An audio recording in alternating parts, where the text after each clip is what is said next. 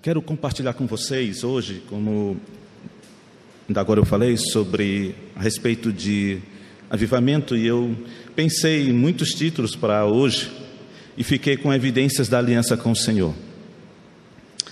E o texto para nossa reflexão, o texto básico, é o capítulo 8 de Neemias, de 1 a 12. Na verdade, se eu pudesse, era ler o livro todo, né? Ah, mas vamos trabalhar de 1 a 12. Então, o livro de Neemias, né, o livro capítulo 8, de 1 a 12. Neemias capítulo 8. Diz assim a palavra de Deus. Então, como se fosse uma só alma, todo o povo se reuniu na praça, na praça central, diante do portão das águas, e rogaram a Esdras, o escriba e mestre, que trouxesse o livro da Torá, lei de Moisés, que Yahvé, o Senhor, dera a Israel. E assim, no primeiro dia do sétimo mês, o sacerdote Esdras trouxe a Torá, lei, e apresentou diante de toda a congregação, que era composta de homens, mulheres, crianças e todos que podiam entender a leitura. Ele leu a Torá, lei com grande voz, de frente para a praça, em frente ao portão das águas, na presença de todos os homens, mulheres, crianças que já tinham idade para compreender. Esdras, o mestre, estava disposto ou estava posicionado sobre uma plataforma elevada de madeira construída especialmente para a ocasião. Ao seu lado, à direita estavam Matitias, Sema, Anaías, Urias, Ilquias, Maaceias, e à esquerda colocaram-se Pedaías, Misael, Malquias, Assum, Asbadana, Zacarias e Mesulão. Então, do alto do palanque, Esdras abriu, abriu a Torá diante de todo o povo e todos podiam vê-lo perfeitamente. E assim que abriu o livro, todo o povo se colocou em pé em sinal de reverência.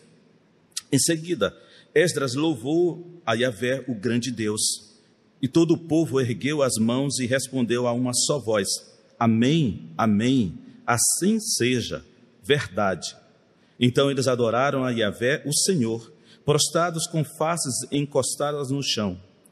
Os levitas, Jesua, Bani, Serebias, Jamim, Acubi, Sebatai, Adoias, Maacéas, Quelita, Azarias, Josabade, Anã, Pelaías, orientaram a população quanto à aplicação da lei na vida diária e todos permaneceram ali. Leram o livro da Torá, interpretando, explicando, a fim de que todos os habitantes da cidade pudessem compreender bem os ensinos e prescrições que ouviam. Então, Neemias, o governador, e Esdras, o sacerdote e escriba, juntamente com todos os levitas que estavam instruindo o povo, declararam à multidão: este dia é consagrado a Iavé, o Senhor vosso Deus. Não vos entristeceis, nem pranteeis, pois todo o povo chorava e lamentava os erros cometidos enquanto ouvia as palavras da Torá. Enemias, Enemias aproveitou a exortação e dispensou o povo, recomendando: Agora, pois, ide Comei e bebei gorduras e doçuras, provai do melhor que tiverdes, e enviai algo aos que não têm nada preparado para si, pois este dia é santificado a Yahvé, nosso Deus. Sendo assim, não vos entristeçais, eis que a alegria do Senhor é a vossa força. Então os levitas acalmaram todas as pessoas da assembleia, explicando acalmai-vos e ficai em paz.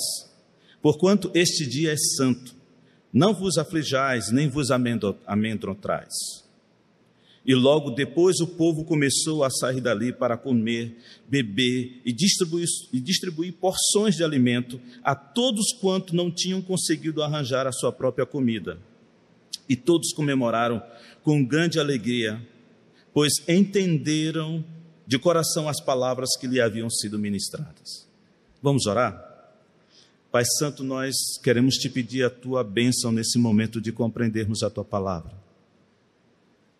Não é esse instrumento que está falando aqui, é falho, mas te pedimos que tua unção venha sobre todos nós, Pai, e que possamos receber a tua palavra e compreender quão profunda esses ensinamentos que nós temos diante de nós hoje. Que possamos receber da porção devida que o Senhor tem a cada um de nós e que de fato a tua palavra possa fazer morada em nós e possa fazer a diferença que é necessário em nossas vidas, Pai. Louvamos ao Senhor. Nos instrui agora, no nome de Jesus Cristo é que nós oramos. Amém.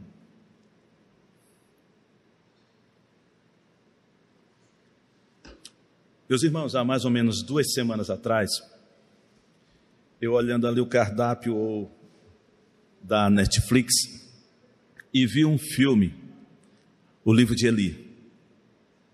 E aí me deu vontade de rever esse filmaço, né?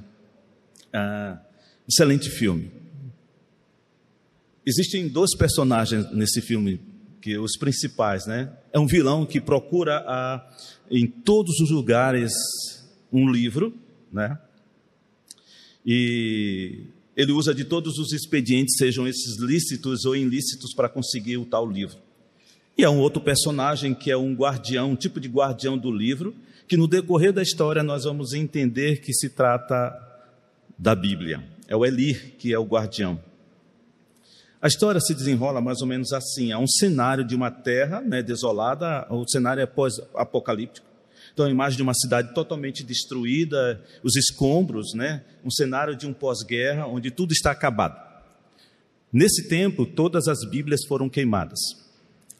Mas esse vilão, ele tem na cabeça dele que parece que existe, ele, ele sempre imaginou que existia um exemplar.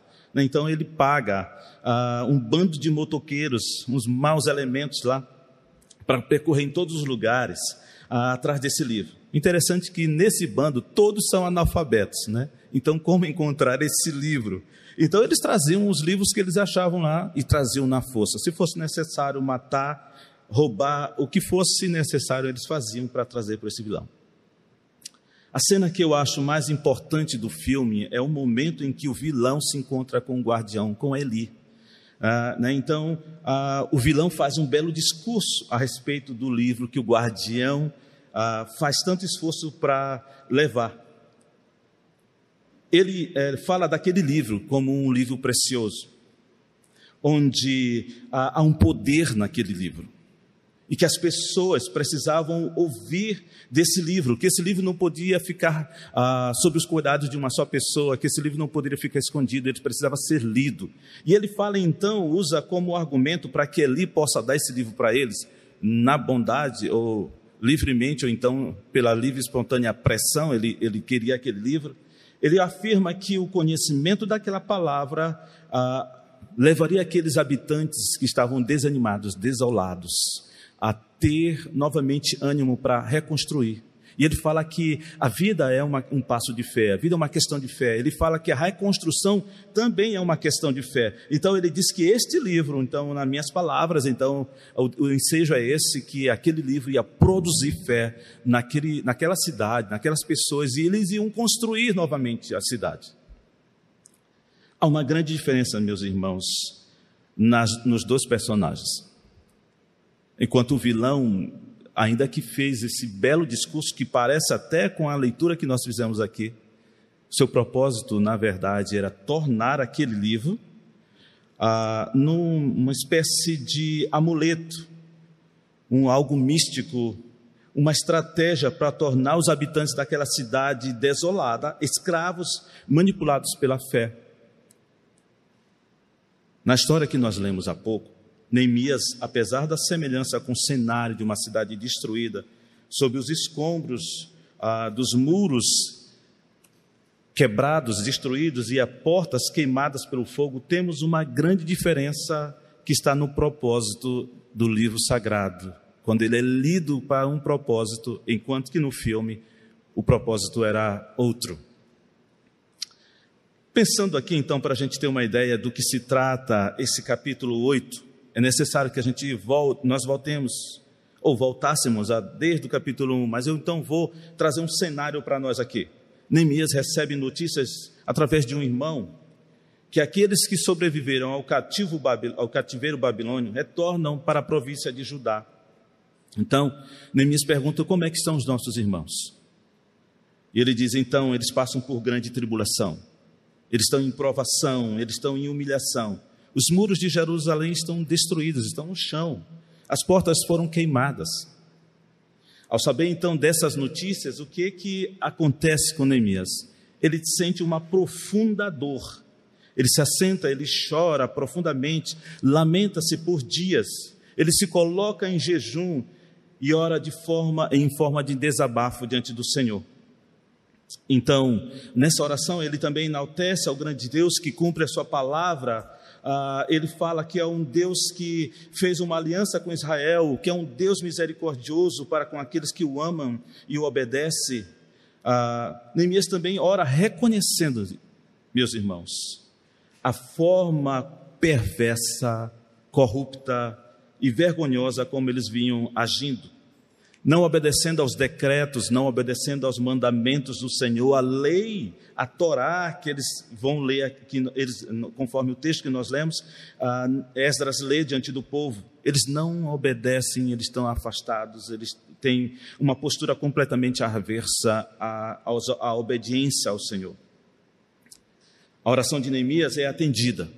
E sabe o que acontece? Ah, o coração de Neemias é invadido pelo entusiasmo para realizar esta obra. E ele também recebe autorização do rei, é que ele está então servindo na Pérsia, ele é copeiro ah, ao rei Artaxerxes, e essa função é, é de muita importância, porque ele que provava toda a comida do rei. Então, naquela época, vocês sabem que havia muitos atentados não muito diferente dos dias de hoje, acontecem ainda atentados, mas naquela época muito mais, então, é, para os reis né, era muito perigoso, poderia ser envenenado, e esse homem de confiança provava todas as vezes a comida antes que fosse servida ao rei, e na presença do rei, então. Então, esse rei é, concede para que ele volte lá em Jerusalém, para que reconstrua os templos. Ele dá uma carta, ele faz com tudo com que a Neemias consiga chegar ao destino dele. Ao constatar então Neemias a condição deplorável e humilhante situação que eles se encontravam, ou que a cidade estava também, estava totalmente em ruínas, as portas quebradas, queimadas pelo fogo, Neemias fala a alguns oficiais que Deus havia sido misericordioso com ele. Diante então dessas palavras, eles exclamaram: Levantemo-nos, pois, e reconstruamos a nossa muralha. E eles ficaram cheios de ânimos para a realização daquele projeto de reconstrução. Havia, haveria muitos princípios aqui para nós trabalharmos, mas não é o foco no momento. Quem sabe depois nós podemos voltar e trabalhar princípios nessa primeira introdução. Mas sempre que o povo de Deus se volta para um relacionamento mas sincero com Deus, de uma intimidade com Deus, de uma vida de santidade, sempre tem a oposição. E não foi diferente. Na versão que Madison me emprestou, haviam duas almas cebosas lá. Era Tobias e Sambalate. Lá então eles iniciaram uma, uma severa uh, oposição àquela reconstrução. Eles iniciaram então uh, com ataques para abalar o emocional daqueles que estavam na construção. Então eles começaram a usar expressões como o que eles querem fortalecer. O que esses fracos judeus estão tentando fazer? Será que conseguirão é, se fortalecer? Será que eles conseguirão construir? Talvez até possam ressuscitar pedras de construção dos montes de escombros e de pedras queimadas. Tobias assim diz assim: mesmo que sorregam, uma só raposa derrubará esses muros. Os caras não estavam para brincadeira. Eles começaram então com essa estratégia de minar as emoções, minar aquele ânimo que tanto Neemias quanto os oficiais, e então eles também, ah, por, por esse ano, transmitiram também ao povo para construir. Sabe, ah, eles entenderam que não era capaz de abalar o moral daquela tropa. Então, todos esses insultos não foram capazes de parar a construção, pois a população estava com o coração plenamente dedicado à obra.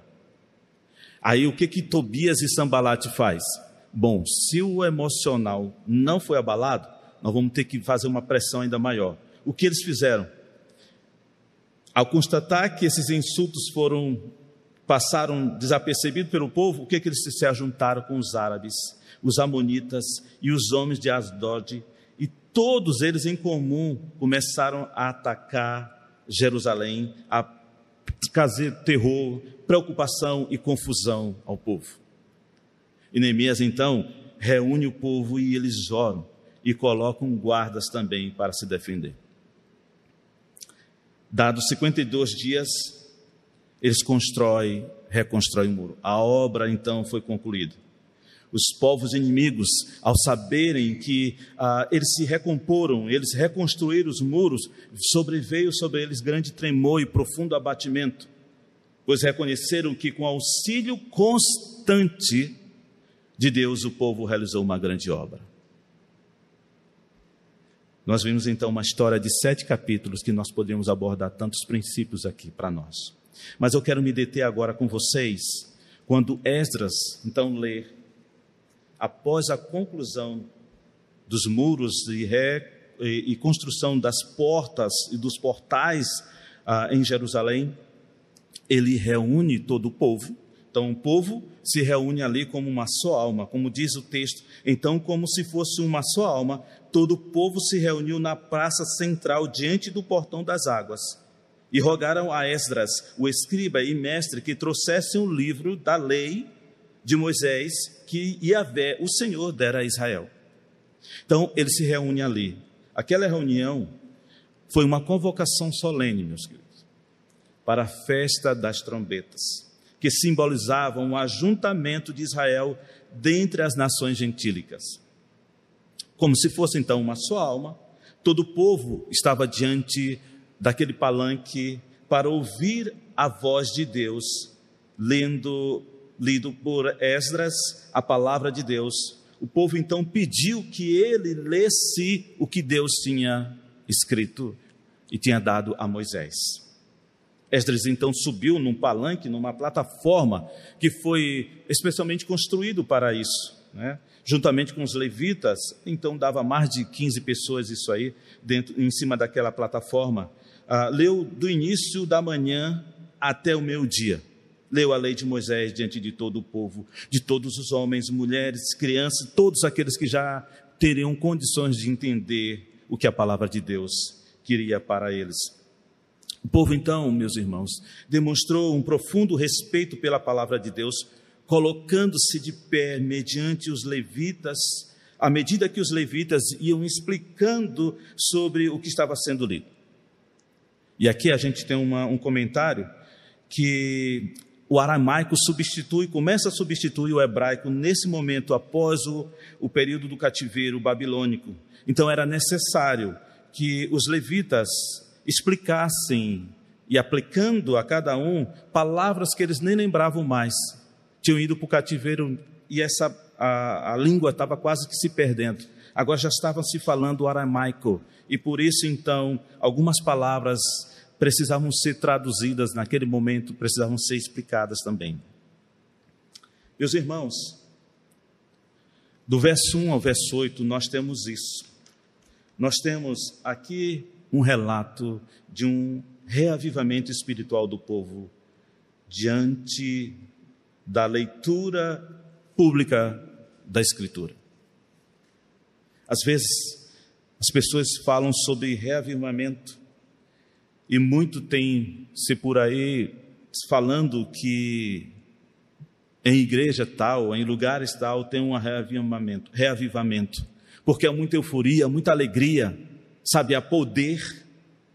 Mas a primeira coisa que nós podemos entender nesse texto, que um verdadeiro reavivamento espiritual se dá diante de uma leitura da palavra de Deus, e como essa palavra deve ser explicada para que todos possam compreender o real sentido, o verdadeiro sentido da palavra. Não há outra maneira de nós buscarmos um reavivamento com o Senhor, uma santificação ou uma reconstrução da aliança com o Senhor, se não, se, se não for mediante a palavra do Senhor. Sabe o que o pastor Madison, em toda a direção dessa igreja, está buscando?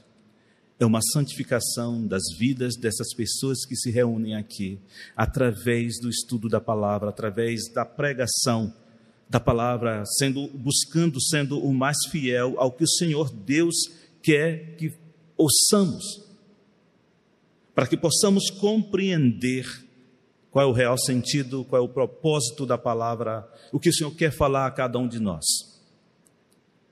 Não é o que cada um pensa a respeito, mas é o que Deus de fato revela ao seu servo, que transmite e explica a palavra. Um comentário bem interessante que na aula, a, nosso fundamento, a primeira aula foi comigo e eu falei sobre a Bíblia. E falando sobre a suficiência da palavra, depois Hans botou uma, uma observação bem interessante. Que às vezes as pessoas têm um entendimento que a palavra fala a você, fala a você e fala a você. Como se houvesse três sentidos. Há um só sentido.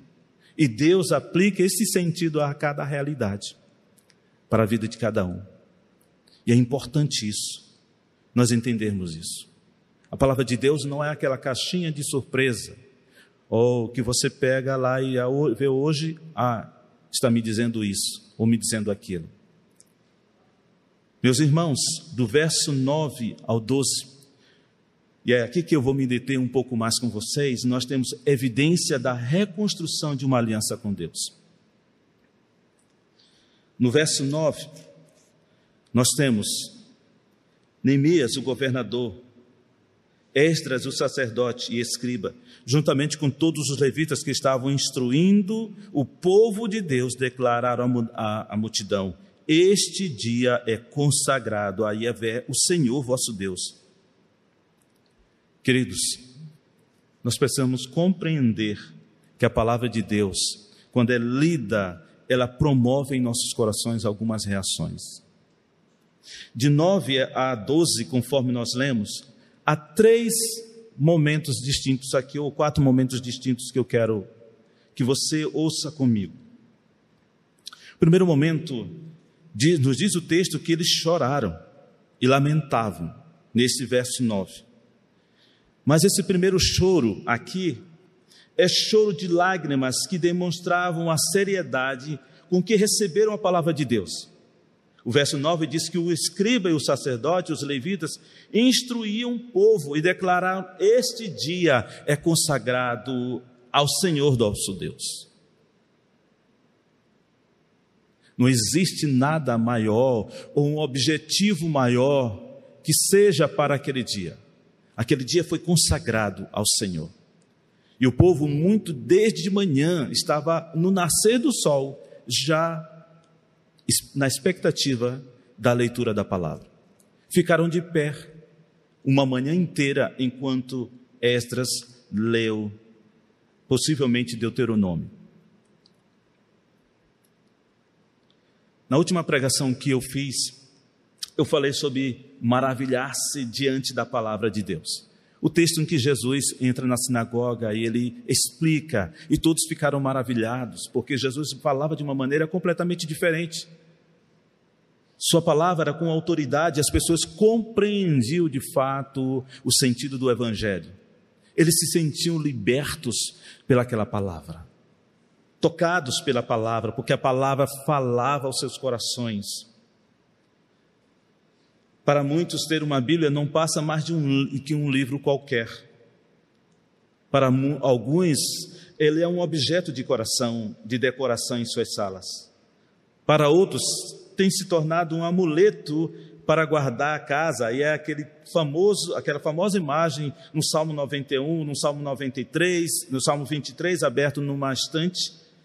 E para outros, é um livro que fica lá empoeirado, que às vezes no domingo se pega, passa um pano e vem à igreja. No início da nossa denominação, meus queridos, nós temos um homem chamado João Batista Pinheiro. um homem que não tinha pernas. Se arrastava pelas ruas lá de Barra do Corda. Ele pregava o evangelho com a Bíblia que ele tinha recebido, que ele tinha ganho na sua conversão lá na cidade de Recife. Ele foi perseguido pelos padres da cidade. Eles queimaram a Bíblia de João Batista. Mas ele não se abateu. Ele orou ao Senhor.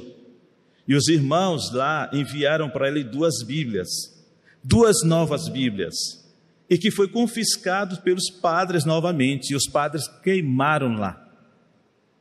Porque eles não queriam que João Batista lessem a Bíblia, e como ele se dizia naquela época, pessoas entrassem para a lei dos crentes, sendo evangelizadas. Meus irmãos, não demorou, chegou mais oito Bíblias e os padres não fizeram mais oposição, porque viram que ninguém é capaz de deter o Evangelho quando nós temos alguém que ama a palavra.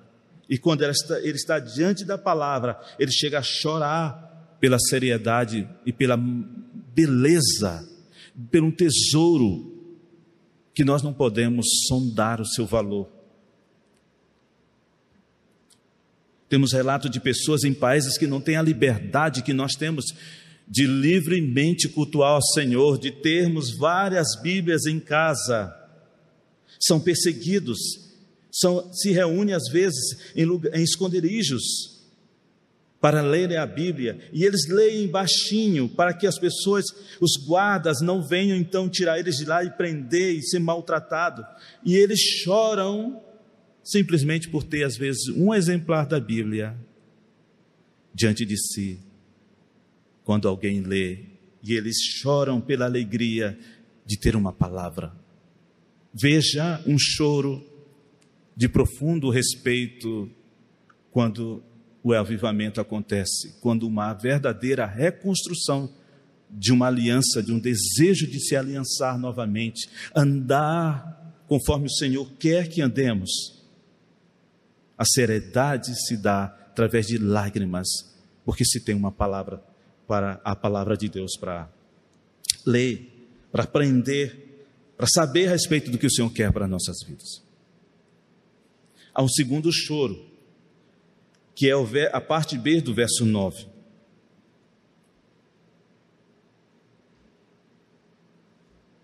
Este dia é consagrado a Yahvé, o Senhor vosso Deus, e não vos entristeçais nem pranteeis, pois todo o povo chorava e lamentavam os erros cometidos enquanto ouviam as palavras da lei que era lido então por Esdras.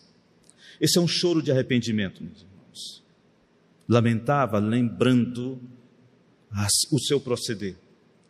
A palavra penetra os, por, os porões mais profundos da alma humana e revela seu estado deplorável que se encontra o homem na vida em pecado. Porquanto a palavra de Deus ela é viva, ela é eficaz, mais cortante que qualquer espada de dois gumes, capaz de penetrar ao ponto de dividir alma e espírito, juntas e medulas, e é sensível para perceber os pensamentos, as intenções do coração. Hoje o pastor Matson citou esse texto em Hebreus 4,12. O apóstolo é, que escreveu esta carta, o autor que escreveu essa carta, Interessante que ele fala em uma espada com o poder cortante que é a palavra de Deus, capaz de cortar dos lados, porque é uma espada de, espada de dois gumes, capaz de penetrar o ponto de dividir alma e espírito. É interessante que no hebraico, lá quando você lê no, lá em Gênesis, o autor escreve em hebraico, ele usa a mesma palavra para alma e espírito.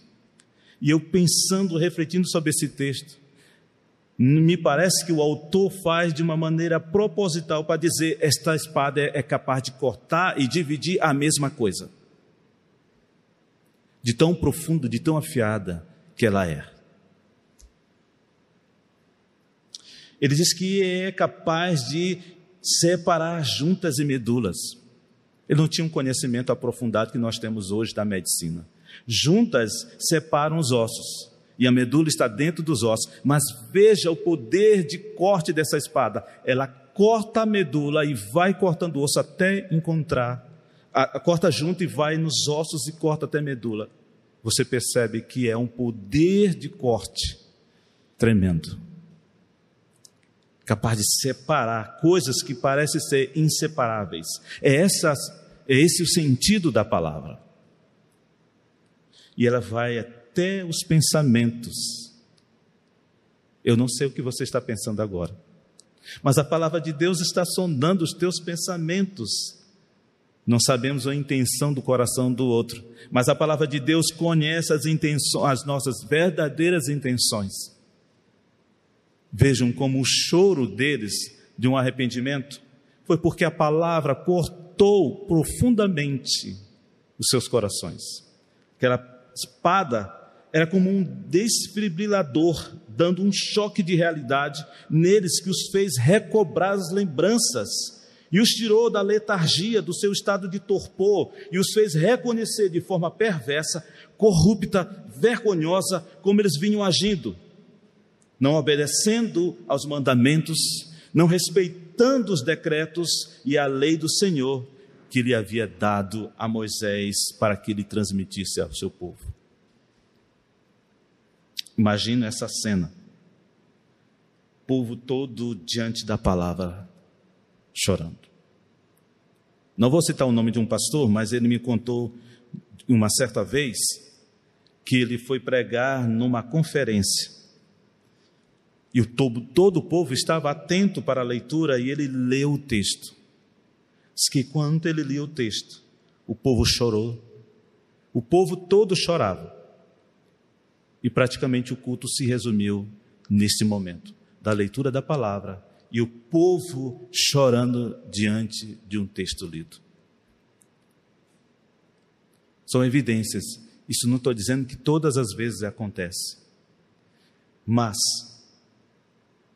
um verdadeiro arrependimento perpassa por um profundo sentimento de arrependimento. Não é remorso. Porque o remorso, ele se limita a pensar na culpa, é como uma âncora que não os liberta para ir às profundas águas da graça salvadora. O arrependimento desata as amarras do pecado e nos faz enxergar a graça maravilhosa de Deus, a bondade do Senhor para conosco, que nenhum de nós merecíamos e nem merecemos. Mas é uma bondade que excede o nosso entendimento.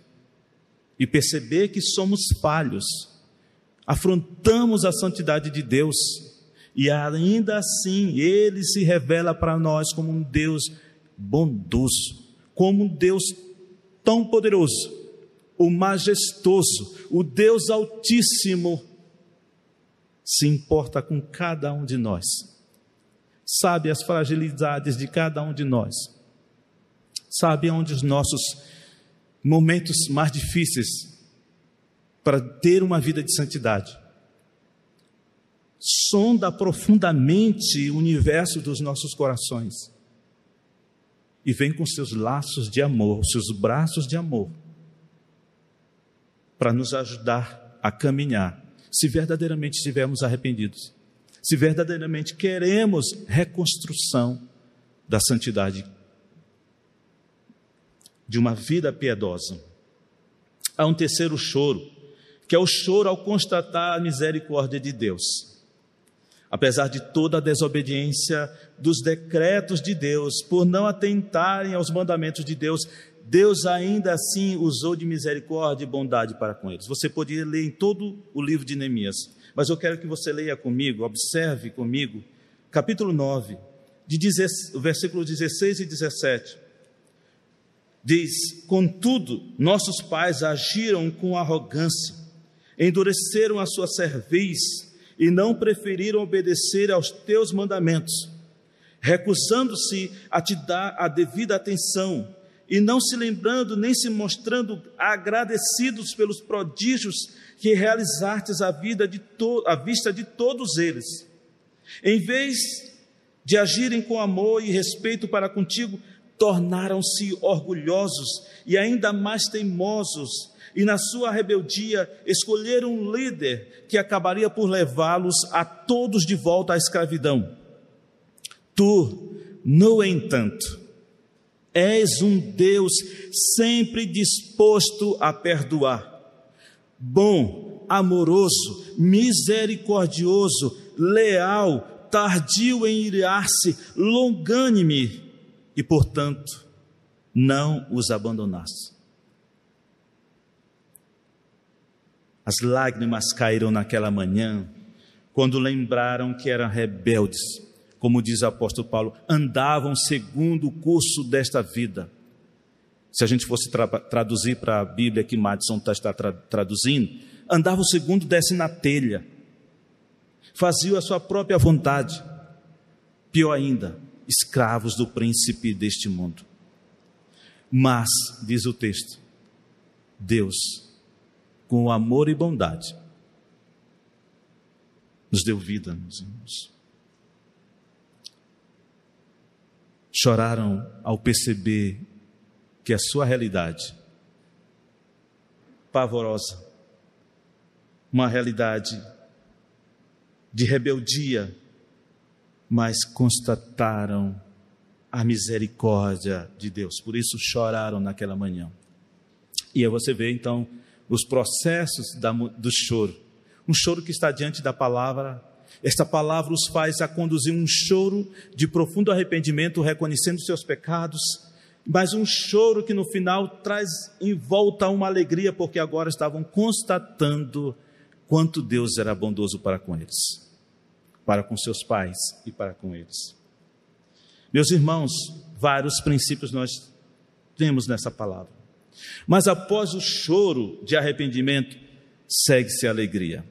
Uma outra evidência que eu entendo que numa reconstrução de uma aliança com o Senhor, nós seguimos em alegria com Ele. Verso 12. E logo, depois o povo começou a sair dali para comer, beber e distribuir porções de alimento a todos quantos não tinham conseguido arranjar sua própria comida. E todos comemoraram com grande alegria, pois agora entendiam as palavras que foram comunicadas.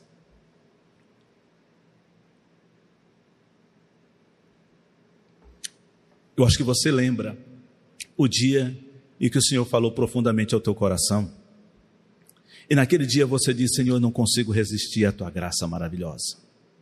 A graça irresistível que me chama para a salvação, que me tira do tremendal de pecados, da prisão que me conduzirá ao, a, a, ao inferno.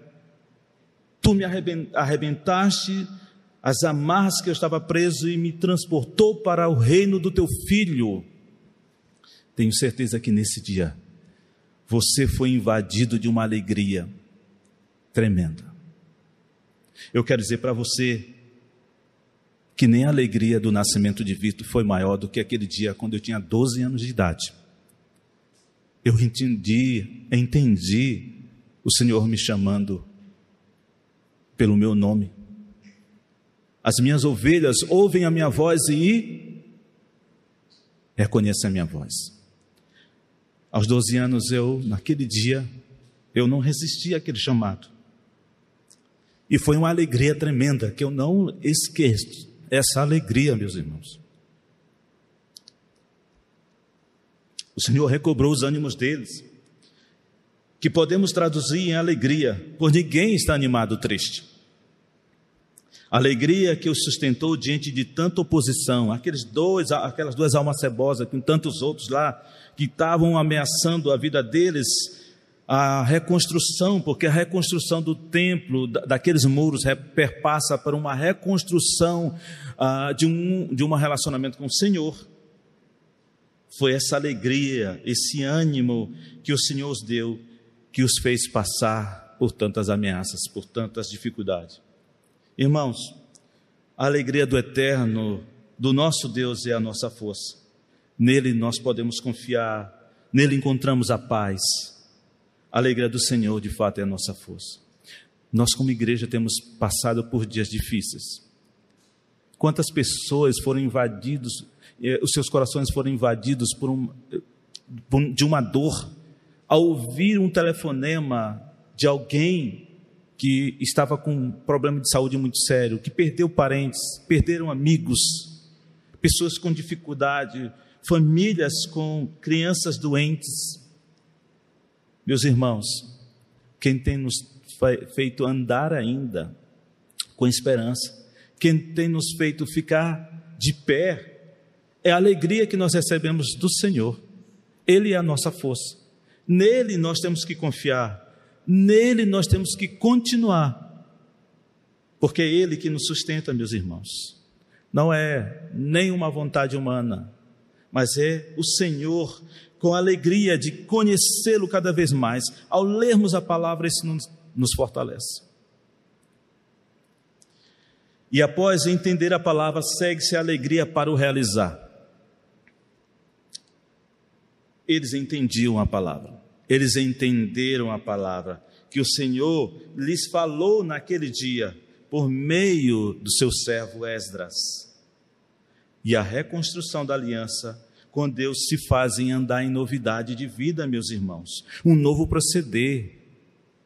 Eles celebravam com o melhor que eles tinham, eles se alegravam em partilhar com os necessitados. A palavra de Deus causa mudança. E se não houver mudança, é porque você não ouviu então a palavra do Senhor. Você talvez ouviu uma outra voz, mas não ouviu o Senhor, porque quando nós ouvimos o Senhor, Ele muda a nossa vida. Ele nos leva ao constrangimento e nos faz repensar todos os nossos valores. em Atos 2, de 42 a 47, nós temos o relato da igreja primitiva, fazendo algo muito parecido com isso aqui, onde alegria, e havia alegria e sinceridade de coração. Diz que o texto que não havia necessidades lá, porque a palavra do Senhor era estudado, eles estavam constantemente na doutrina dos apóstolos. Então a palavra promove isso, mudança, meus irmãos. Esse reavivamento os fez frutificar o amor ao compartilhar com os outros o que era necessário. A paz inundou seus corações, tirou o medo que havia e os fez descansar. Irmãos, tudo isso é que nós precisamos. Só isso que nós precisamos. A paz que afugenta todo o medo e que nos leva a descansar em Deus. Vejam como a palavra do Senhor é tremenda, é profunda no seu agir nas na vida do, de, uma, de uma pessoa, de um ser humano. Para concluir, então, o que Deus tem feito em nossas vidas? Será que conseguimos ver essas evidências em nossas vidas? Será que nós ainda nos maravilhamos diante da palavra lida? Será que a palavra nos faz chorar internamente? Nem lágrimas precisam sair do rosto, mas internamente você está abatido, porque você, ao ouvir a palavra de Deus, você percebe que você tem pisado na bola com Ele, você tem errado, você tem pecado como todos nós temos pecado diante do Senhor. E a palavra precisa falar isso, precisa, mexer, sabe, apertar a ferida do pecado, para não nos deixarmos no estado de letargia, no estado de, de apatia. Separei cinco frases então para nós. Somos sensíveis ao ouvir a palavra? Nos emocionamos simplesmente por ter a palavra do Senhor? Primeiro. Segunda, será que temos a dimensão do quanto quantas pessoas morreram por causa dessa palavra? Se desgastaram, foram perseguidos e mediante tudo isso nós temos hoje essa palavra em nossas mãos. Será que a palavra tem nos feito ver o nosso estado de pecado? Nós choramos diante dessa constatação. Nós nos sentimos mal diante dessa constatação que muitas vezes nós temos afrontado a santidade de Deus com o nosso proceder? Será que essa palavra tem nos levado a um arrependimento e mudança? Temos nos alegrado quando entendemos a palavra de Deus, quando ela nos ensina a respeito da verdade do reino? E por último, e quando entendemos a palavra, nos colocamos em obediência aos seus mandamentos? Que Deus nos abençoe, meus irmãos. Que Ele tenha misericórdia de cada um de nós. Que Ele continue sendo gracioso, bondoso, generoso para com o seu povo. Que Ele nos anime a cada dia. Que a Sua palavra fale aos nossos corações. Que desejemos cada dia mais, dia após dia, reconstruir a aliança com o Senhor. Vamos orar? Senhor nosso Deus, nós agradecemos pela oportunidade que hoje tivemos de pensar em aspectos tão importantes tua, a, através da leitura da tua palavra e a exposição da tua palavra. Senhor, nos conduz nesse desejo de reconstruir a nossa aliança contigo, ó Pai. Nos leva a um verdadeiro avivamento para que possamos andar conforme a tua vontade conforme o teu querer, que a tua palavra produza isso em nossos corações, Pai. É o que te pedimos nesta noite. Amém.